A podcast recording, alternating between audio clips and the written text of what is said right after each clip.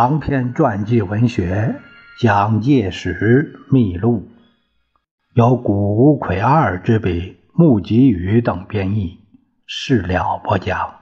第二十五章：侵略的魔手，第二集。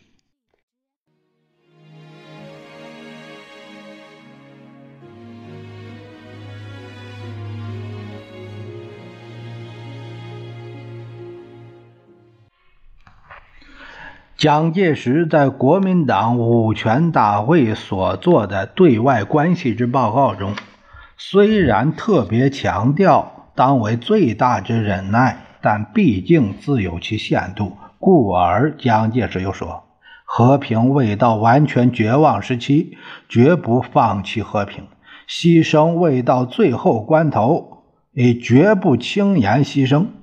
以个人之牺牲事小。”国家之牺牲是大，个人之生命有限，民族之生命无穷也。果能和平，有和平之限度；牺牲有牺牲之决心。以抱定最后牺牲之决心，而为和平最大之努力，其达奠定国家、复兴民族之目的，深信此必为本党救国。建国唯一之大方针也。在做这个报告第二天的十一月二十日上午，蒋介石致电在保定住院的商震，给予指示。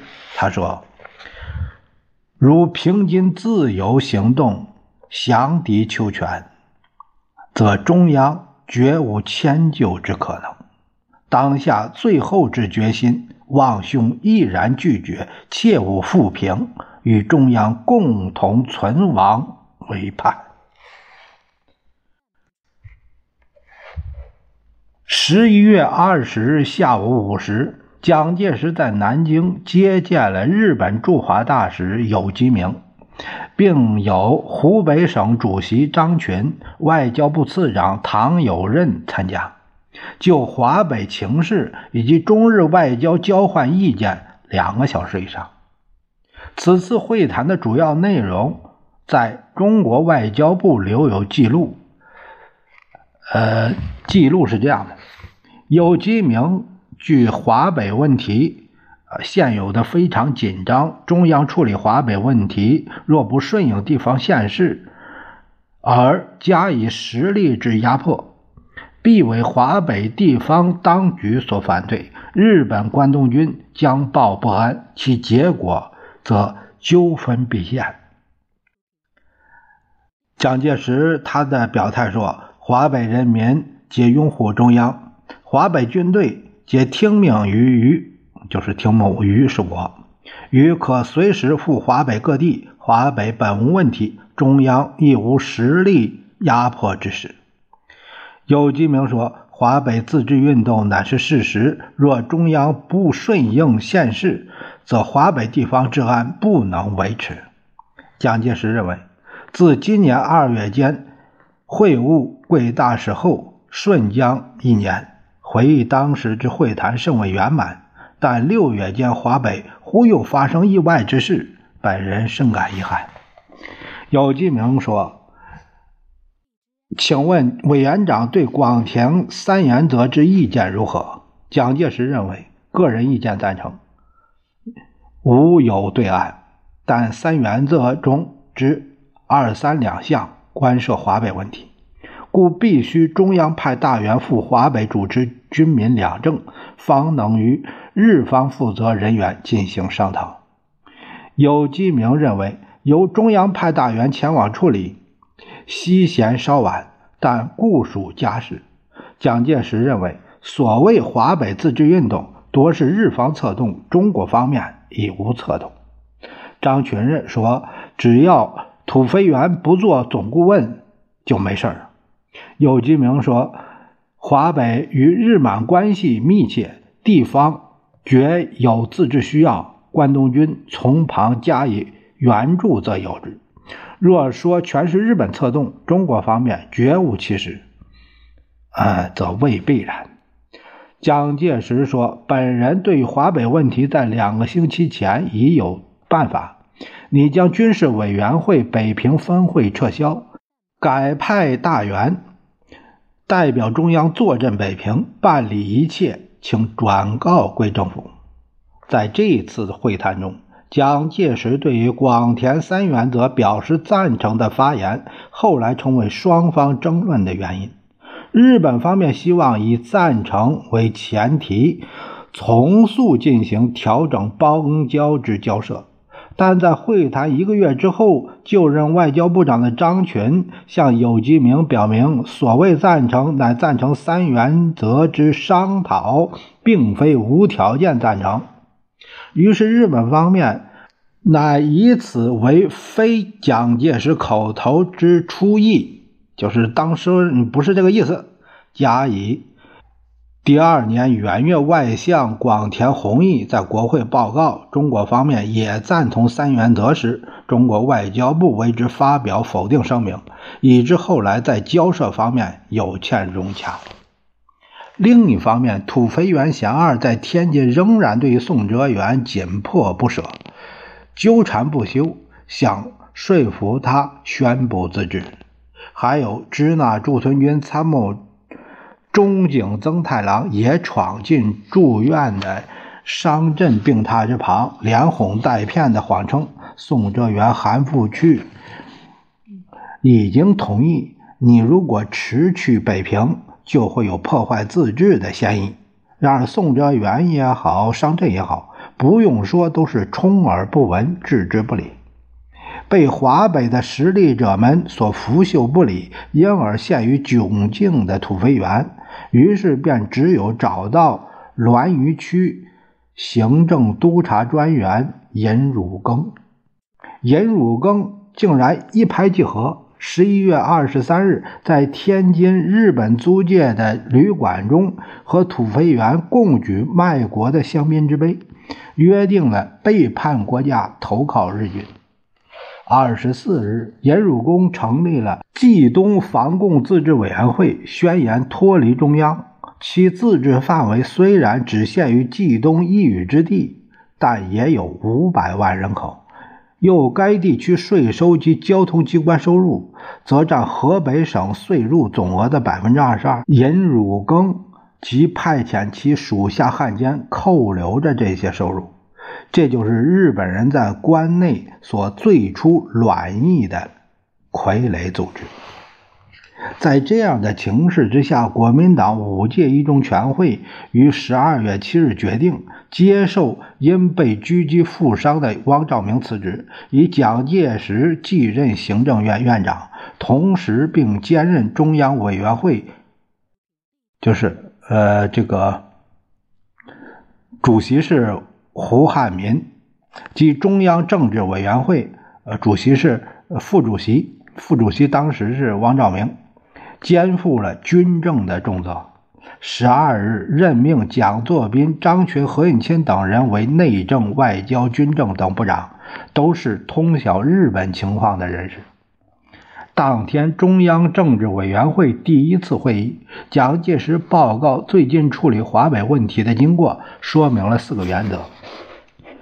照当时华北的情势看，本来已经很少挽救的希望。不过，大家认定无论如何，政府必得竭其所能尽到自己的职责。于是，决定请何部长迅速北上，力图挽救，并且决定了处理华北问题的四个原则。请何部长到华北以后，斟酌情势，负责办理四个原则是：第一，如情势许可，何部长即就行政院驻平办事处官职；否则，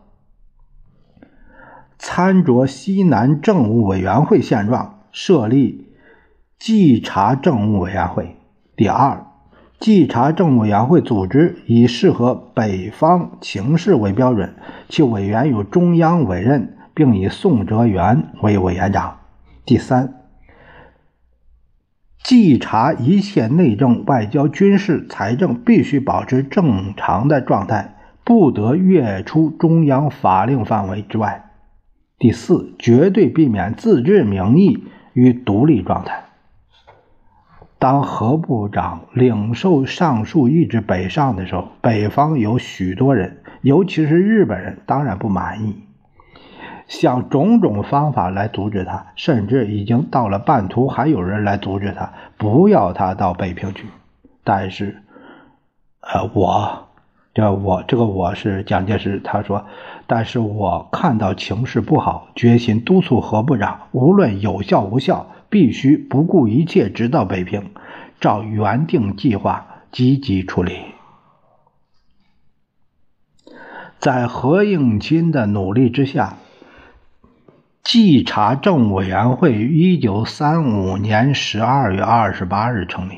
国民政府任命了包括以宋哲元为委员长在内的委员十七人。其中有与日本关系较深的王克敏等七人，但委员长宋哲元以及委员秦德纯、张自忠、万福林等十人，则属于曾有抗拒日军侵略作战经验的第二十九军，他是原西北军或者是东北军，至少在这个委员会中是由非亲日派控制了多数。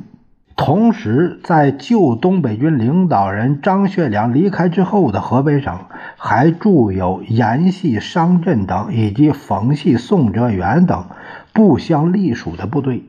为其在军事上归于统一起见，中央任命阎锡山、冯玉祥为军事委员会副委员长，加强联系与团结。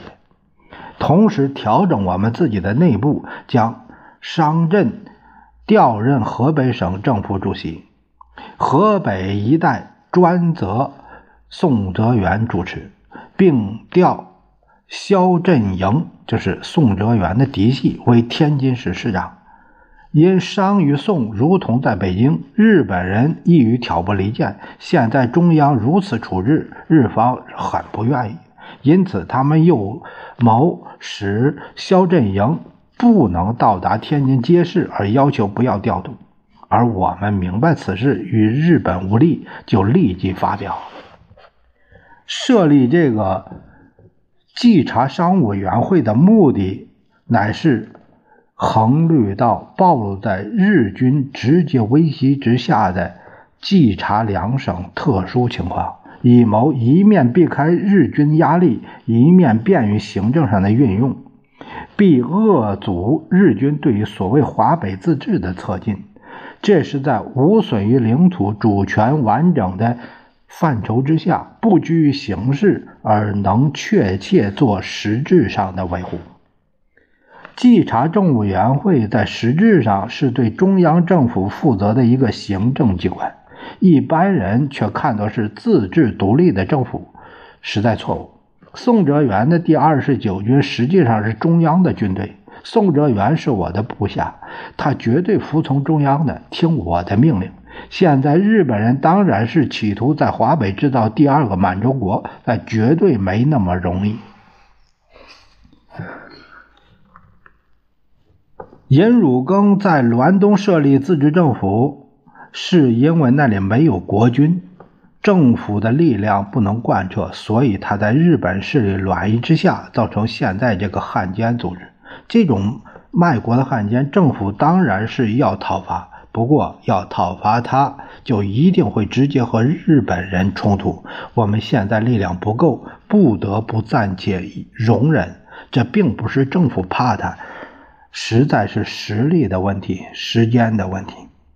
我们革命的政略和战略。是可进可退、有伸有屈的。我们现在要忍受暂时的退屈，来谋将最大的进展。这是呃蒋公的想法。一九三五年国历除夕的十二月三十一日晚间，蒋介石回顾一年的过程，在反省路上留下了这样的记述：今年统治。中交两银行实施法币，发展川、黔、湘、陕、甘、豫连贯之公路，安定川黔，召开本党全国代表大会，团结内部，冯阎皆得以诚相感召，此皆成功之特点。倭寇阴狠险阻，虽云以急，促不得成。最后华北自治亦未发现，皆为我精神战争之胜利甚矣。国人图绝抗倭之难，而不知伐谋之战更为难也。一九三六年元旦，担任行政院院长及军事委员会委员长的蒋介石，以身兼政军责任的地位，通过无线电波向全国同胞发表了救国的号召。我们国家的情势现在是很危险急迫。时时刻刻都在危机存亡之中，但是国家民族的命运完全是由我们全体同胞自己来决定的。我们要挽救四万万同胞共同所有的中华民国，复兴历史文化最悠久、最光荣的中华民族。我相信一定是有办法的。这种方法并非其他。就是我们中华民国本身的努力，换句话说，就是在我们四万万同胞个个人能够努力自强。